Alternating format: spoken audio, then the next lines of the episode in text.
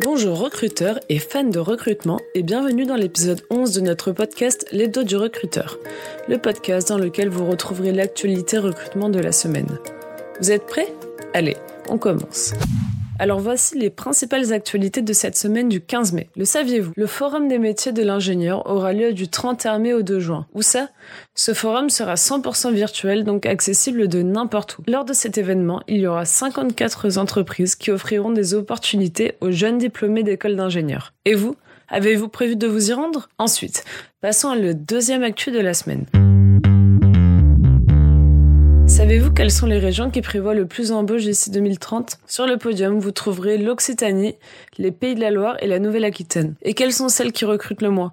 Le Grand Est et la région Bourgogne-Franche-Comté selon le ministère du Travail. Et vous, vous situez-vous dans une région avec beaucoup de recrutement? Vous voulez une dernière actu? Allez. Le gouvernement a lancé une campagne et un salon de recrutement le 4 mai à Station F. Quel était le slogan? Choisir le service public.